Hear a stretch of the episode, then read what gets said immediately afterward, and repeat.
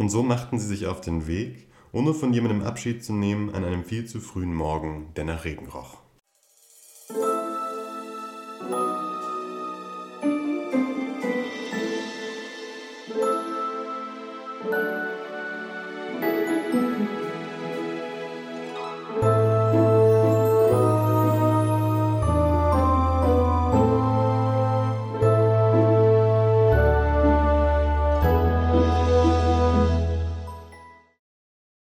Herzlich willkommen zur zweiten Folge des Tintenklecks Podcasts. Hier spricht Anne und Ruben, hallo.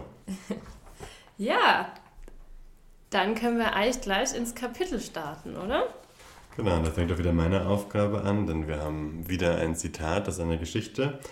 In der Geschichte geht es um einen Jungen, der Geschichten so sehr liebt, dass er nicht einschlafen kann, ohne dass ihm seine Mutter Geschichten erzählt. Und das Zitat kommt aus, aus dem Abschnitt, ähm, wo es um seinen Berufswunsch geht. Er will dann natürlich Buchhändler werden und Geschichtsbücher an Kinder verkaufen. Seine Idee ist, dass er einen Pferdewagen nehmen kann, um diese Bücher auch in die entfernteren Dörfer zu bringen.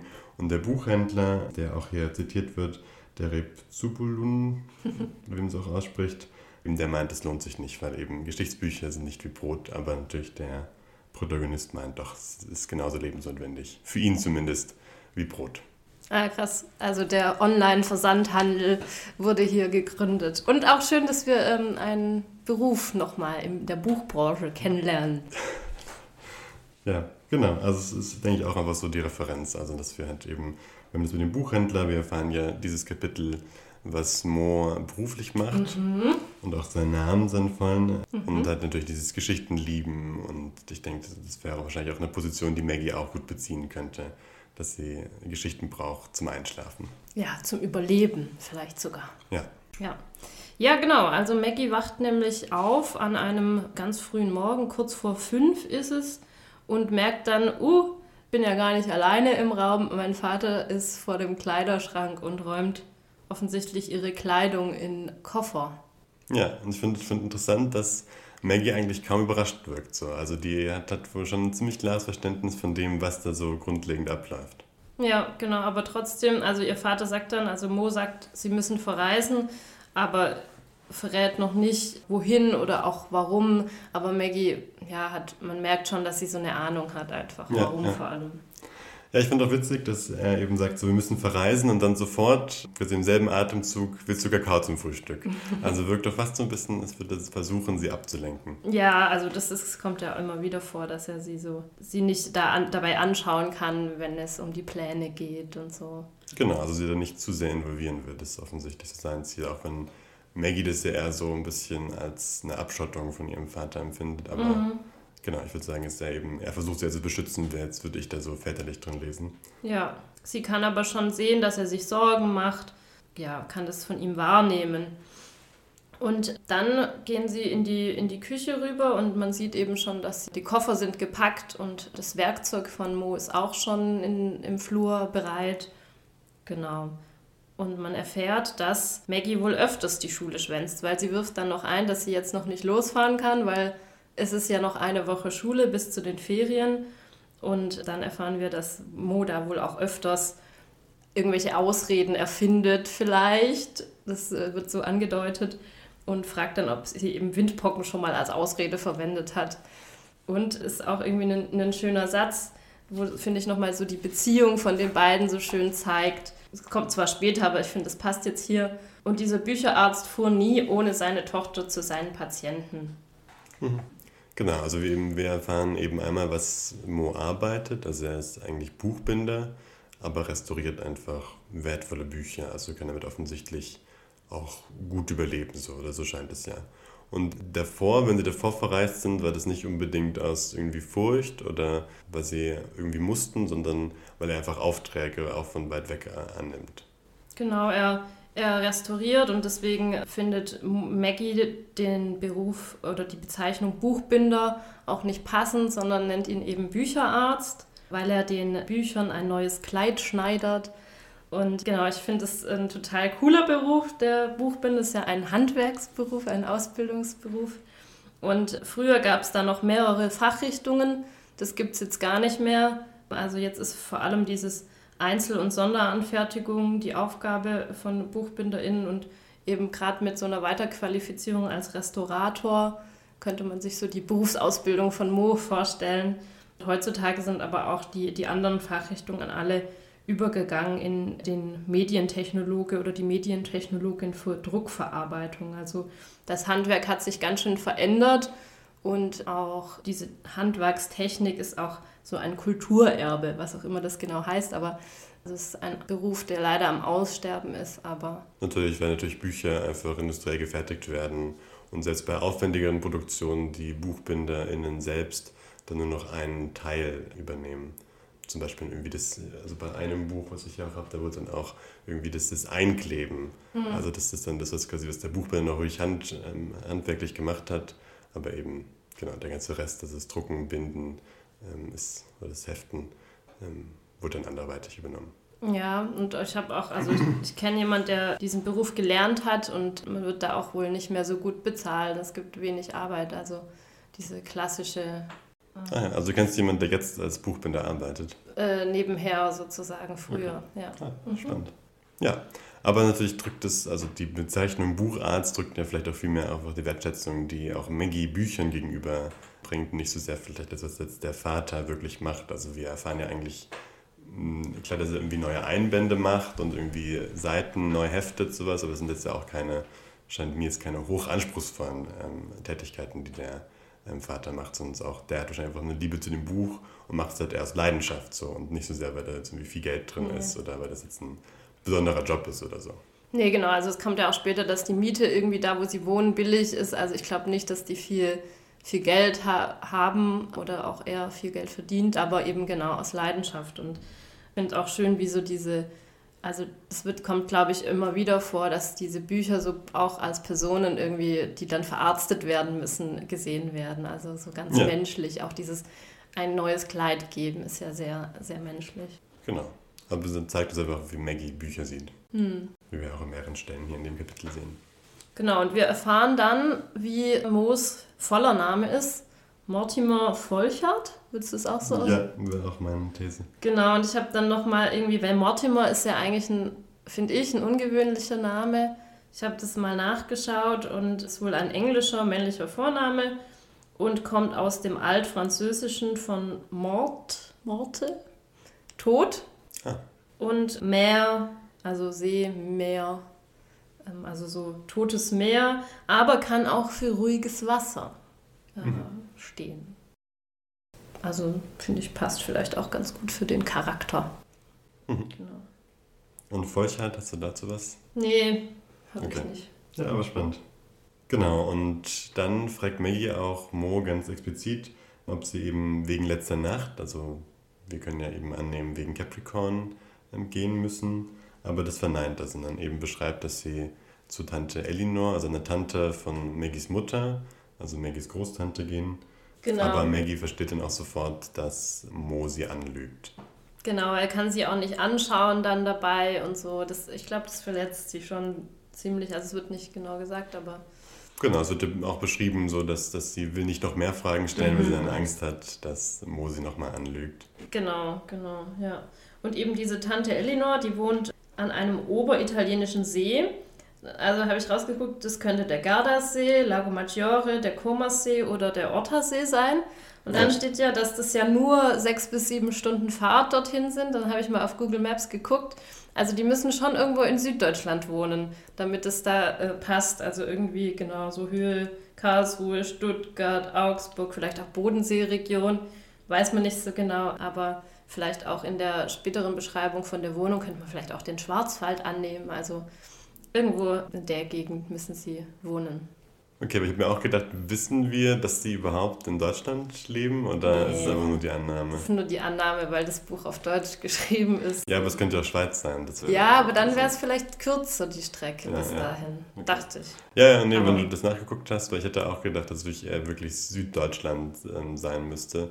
Also auch wie die es beschreiben mit so einem Bus, ja, sind die stimmt. bestimmt auch nicht wahnsinnig schnell so, das heißt nicht aber klar, wenn sie, auch wenn sie mit einem normalen Pkw von Stuttgart aus man es schon schaffen kann, dann Ja, gut, okay, das ist vielleicht schon optimistisch. Aber wenn man halt wirklich einen Ost, also wenn der See, wenn dieser Ort von Elinor ganz im Norden von Italien und so ist, also irgendwas in dieser, in dieser Ja, Bank. ja, genau. Breite. Süddeutschland wird sein Ja, wahrscheinlich. Und wahrscheinlich schon Baden-Württemberg. Genau. Und Elinor soll wohl komisch sein, aber hat wunderbare Bücher. Das wird noch über sie so gesagt. Genau, und Mo eben sagt, dass, sie, dass er die Bücher restaurieren will von Elinor. Genau. Ja. Und dann wird ja ähm, Maggies Bücherkiste beschrieben, also ihre Schatzkiste, Aber die warte, da drauf steht. noch eine Sache davor, ich fand es so komisch, die sind ja jetzt in der Küche und Maggie trinkt den Kakao, der ihr schon angeboten wurde, und dann verbrennt sie sich ja daran und tut mit dem Messer sich abkühlen. Das fand ich total komisch. Mit dem kalten Messer tut sie sich an die Lippe fassen, äh, halten, dass das, die Verbrennung wahrscheinlich nicht so schmerzhaft ist. Ja, aber fand ich in Stahl. Es ist wahrscheinlich so ein Brotmesser, also es wird nicht scharf sein. Und Ja. ja, schlau schon, aber irgendwie äh, ungewöhnlich vielleicht. ja, also es ist mir auch aufgefallen, aber für mich hat es Sinn ergeben. Genau, und dann natürlich, da musste ich total schmunzeln, sie haben einen Bus, sie haben einen Campervan. Wie könnte es anders sein? Das ist natürlich klasse. Stimmt, stimmt, das sind natürlich sehr in der Zeit. Ja, genau, kann man sich auch richtig gut vorstellen. Ähm, ja, das kommt, bevor sie jetzt diese Lieblingsbücherkiste von Maggie beschreiben. Und genau, das ist auch meine Lieblingsstelle natürlich. Also wohl eher die, das Lieblingsding. genau, weil ich das so nett finde mit dieser Kiste, die eben von Mo und Maggie zusammen gezimmert wurde, in Klatschmohnrot gestrichen ist und mit schwarzem Futtertaft ausgeschlagen. Also das ist so eine Kunstseide, die ganz glänzend ist. Mo sagt, hat dazu gesagt, es tut gut, an fremden Orten seine Bücher dabei zu haben. Und so ist vielleicht diese Kiste entstanden. Und auch beide haben immer wieder viele Bücher dabei, wenn sie auf Reisen gehen. Und es wird auch noch erwähnt, dass eben dieser Klatschmohn, das ist Maggies Lieblingsblume. Und sie nennt diese Kiste auch eben ihre Schatzkiste. Und das finde ich irgendwie so nett. Ich habe tatsächlich als Jugendliche, als ich das Buch gelesen habe, muss ich gestehen, auch so eine Kiste gezimmert. Nicht in Klatschmohn, aber ähm, ja, bunt angestrichen. Die ist aber nicht so cool geworden, wie ich mir Maggies Kiste vorstelle. Und da äh, sind jetzt meine Tagebücher drin von früher. Ja, aber es ist trotzdem eine coole Idee. Also du machst auf jeden Fall das Buch und Ja. hast dann sehr mit relaten können. Genau, über diese, diese Welt, die da, glaube ich, so aufgebaut wird. Oder diese Leidenschaft vielleicht auch. Genau. Ja, ich finde auch nett, eben auch Mo sagt es ja, oder Maggie sagt, dass Mo das zu ihr gesagt hat, das Buch wird anfangen, deine Erinnerungen zu sammeln. Also eben, ich glaube, das kennt man ja so ganz gut so mit Musik oder so, dass wenn man eben gerade, wenn man weg ist und dann einen besonderen Moment sozusagen außerhalb des eigenen Alltags erlebt, dass man dann, wenn man dieselbe Musik dann wieder hört, dass man dann sich sehr gut daran erinnern kann. Und Mo beschreibt es eben auch, oder schreibt es auch den Büchern zu, dass man eben auch da, wenn man dann das Buch wieder anfängt, dann ist man wieder genau dort, wo man es zum ersten Mal gelesen hat. Genau, das ist ja so die Gründe, warum eben sie so viele Bücher auf Reisen mitnehmen. Äh, Ich finde auch nochmal schön dieses Zitat, Glaub mir, Bücher sind wie Fliegenpapier, an nichts haftet Erinnerung so gut wie an bedruckten Seiten.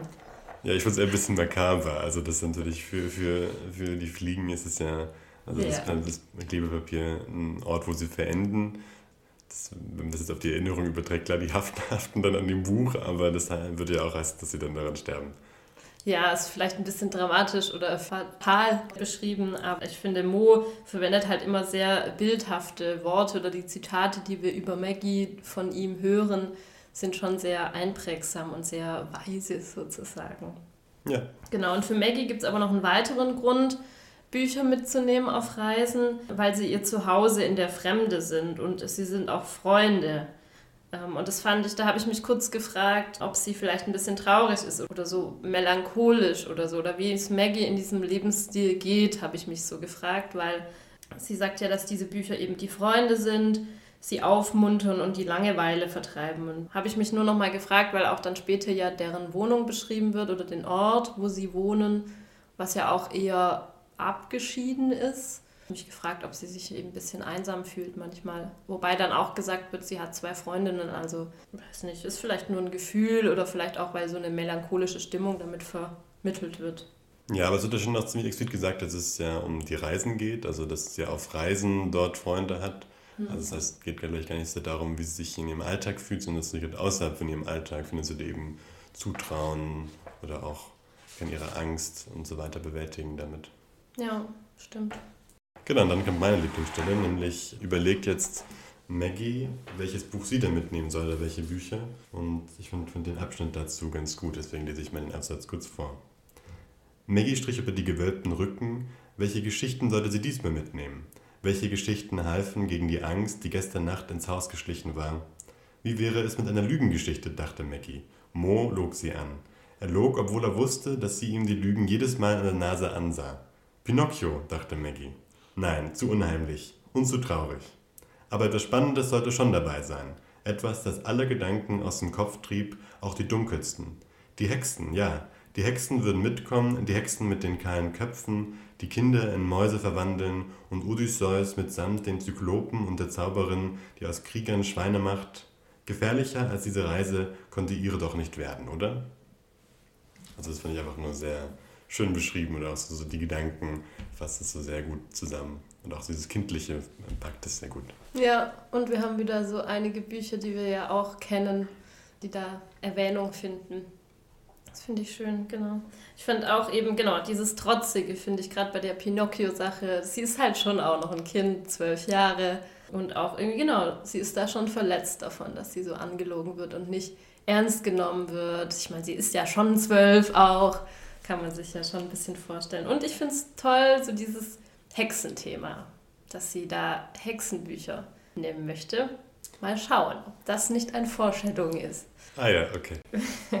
Gut, dann sage ich da nicht so viel, viel mehr dazu, weil ich meine, als Moderne gibt es ja auch mehr so dieses, ja, was, was auch an diesem Hexentum was Positives sozusagen mhm. gesehen wird, aber so wie sie es ja beschreibt, ist schon was ganz klar Negatives. Mhm, das sind die, die, die sind Hexen Gruselgestalten. Und eben die sind so gruselig, dass wenn man eben dieses Buch liest, sowas, dann kann dir der eigene Alltag, das eigene Leben, kann dir dann nur weniger angsteinflößend erscheinen. Ja, das stimmt. Das ist auch, auch wahr.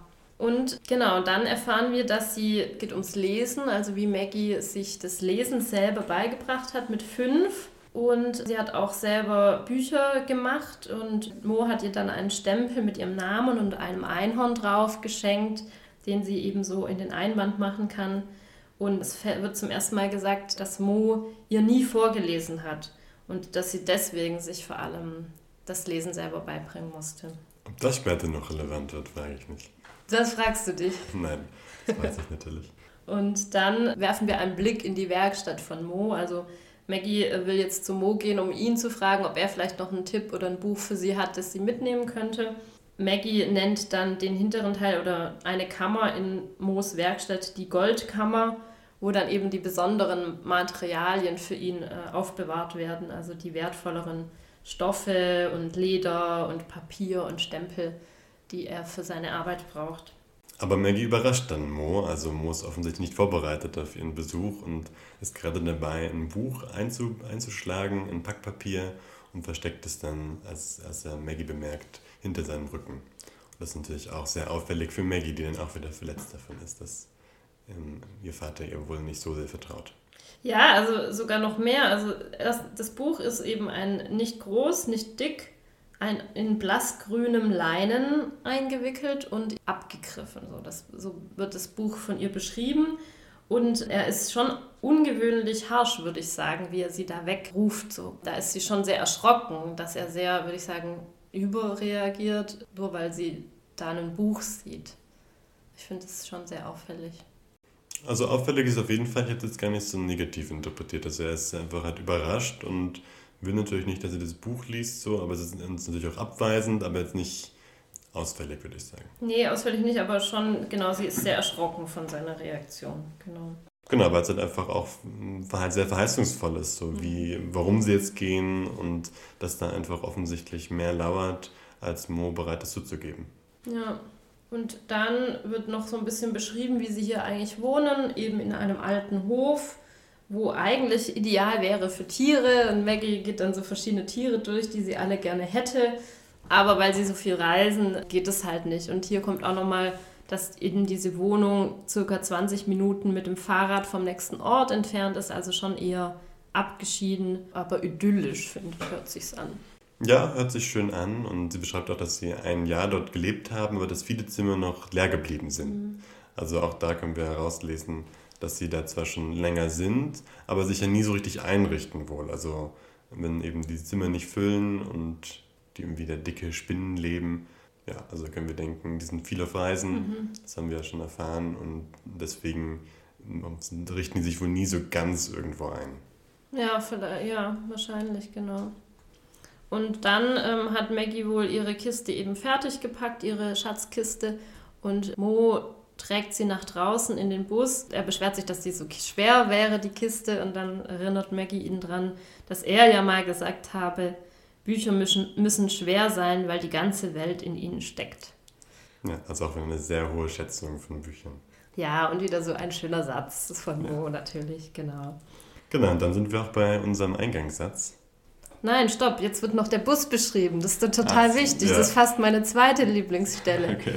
Also, ähm, genau, einfach ein ganz normaler Campervan, aber natürlich unter der Bank, wo man dann sitzt, sind auch nochmal Bücher, Landkarten und so. Und es wird so ganz äh, cute beschrieben, wie der, wie der vielleicht ein bisschen älter, ein bisschen zusammengewürfelt, aber irgendwie nett ist und eben ihr eigentliches Zuhause auch ist. Also dass sie sich da sehr wohl und zu Hause fühlt, wenn sie auf Reisen sind, weil sie kann da eben gut drin schlafen und so. Jetzt zu unserem Anfangssatz, der kommt jetzt, genau. Und so machten sie sich auf den Weg, ohne von jemandem Abschied zu nehmen, an einem viel zu frühen Morgen, der nach Regen roch.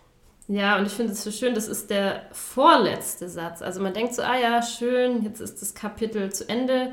Davor hatte Maggie auch schon so ein bisschen vorahnungsvoll eben gesagt, sie hat das Gefühl, dass, es, äh, dass sie nie zurückkommen wird und es eine andere Reise sein wird wie sonst und dass sie auf der Flucht sind. Genau, und dann kommt dieser Satz und man denkt so, ah ja, jetzt ist, jetzt ist zu Ende so und dann kommt aber nochmal der allerletzte Satz und dann stand Staubfinger am Tor.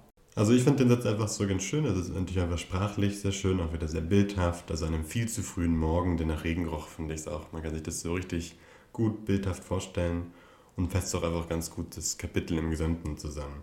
Also, dass sie sich jetzt auf den Weg machen, ähm, ohne jemanden, von jemandem Abschied zu nehmen. Also, es ist ganz klar, es ist eine etwas übereilte Tat sozusagen und es ist eben früh und unangenehm und aber auch irgendwo heimelig vielleicht. Mhm. Und dieses Regen ist ja nochmal eine Anspielung auf das letzte Kapitel mit dem Regen, irgendwie da so das wieder aufzugreifen. Und sie machen sich auf den Weg. Also es ist jetzt ja auch der Beginn einer Reise. Mhm.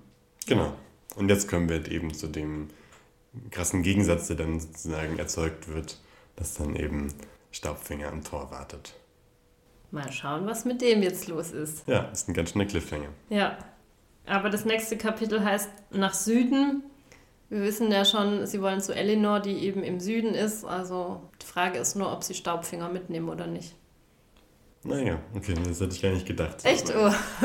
Was denkst du, was hättest du gedacht? Naja, also mir schien ja, also Capricorn ist ja der Antagonist und der Staubfinger scheint ja schon mit dem irgendwie involviert zu sein. So war meine Idee und mhm. deswegen hätte ich alles noch als was Bedrohliches wahrgenommen, das jetzt dann an dem Tor wartet. Okay, und sie so dem passieren müssen oder so. Genau, das nochmal eine Herausforderung wird, sozusagen, eine letzte. Mhm. Aber. Mal schauen, was mal jetzt schauen, passiert. Genau. Und wie würdest du das ganze Kapitel denn bewerten und wie findest du es? Wie fandest du es? Also ich finde es im Gesamten ein gutes Kapitel. Ich finde es schön, dass wir nochmal Einblicke bekommen in den Alltag von Maggie und Mo. Auf jeden Fall kein schlechtes Kapitel, aber ich finde es schon ein bisschen schwächer als letzte Mal. Es ist einfach sehr deskriptiv ähm, auch wieder und treibt die Handlung nicht so sehr voran. Es also so ein ganz klassisches Füller-Kapitel, würde ich sagen. Und deswegen habe ich 6 von 10 Tintenklecksen vergeben. Okay, ja, kann ich nachvollziehen. Und du? Genau, ich fand auch, dass es ein Füllerkapitel war schon. Ich habe aber sieben von zehn gegeben, weil ich eben das cool fand, nochmal mehr über Moos Arbeit zu erfahren, was er genau macht. Diese Geschichte mit der, mit der Bücherkiste, mit der Schatzkiste fand ich irgendwie total schön. Und natürlich so den Campervan, das Van-Life von ihnen oder die, genau, aber auch die Wohnung und so dieses Leben von der Familie Feuchert ich glaube, Maggie heißt auch so mit Nachnamen, denke ich mal. Genau, das nochmal so zu erleben. Irgendwie, man muss ja, bevor sie jetzt auf Reisen gehen, auch erstmal noch die Heimat beschrieben bekommen von, von den ProtagonistInnen. Ja. Also kann ich gut nachvollziehen. Natürlich jetzt ein, bei dir nochmal ein, ein krasserer Abstieg von 10 von 10 Tintenklecks im letzten Kapitel und jetzt nur noch 7 von 10, aber ich glaube, man darf nicht so genau tracken, welche, welche Bewertung ich gebe. Das ist sehr ja, impulsiv. Aber das ist auch okay. Das ist auch, für dich hat das ja mehr einen emotionalen Wert noch, das Buch. Und dann ist es ja auch okay, dass man die Kapitel, die irgendwie herausstechen, auch eine emotional hohe Bewertung geben. Das ist ja auch ein total guter Grund. Ja, mal schauen, wie sich das entwickelt. Ja, schauen wir mal. Aber gut, dann war es für heute wieder von uns. Genau, vielen Dank fürs Zuhören und wir hören uns beim nächsten Mal. Macht's gut.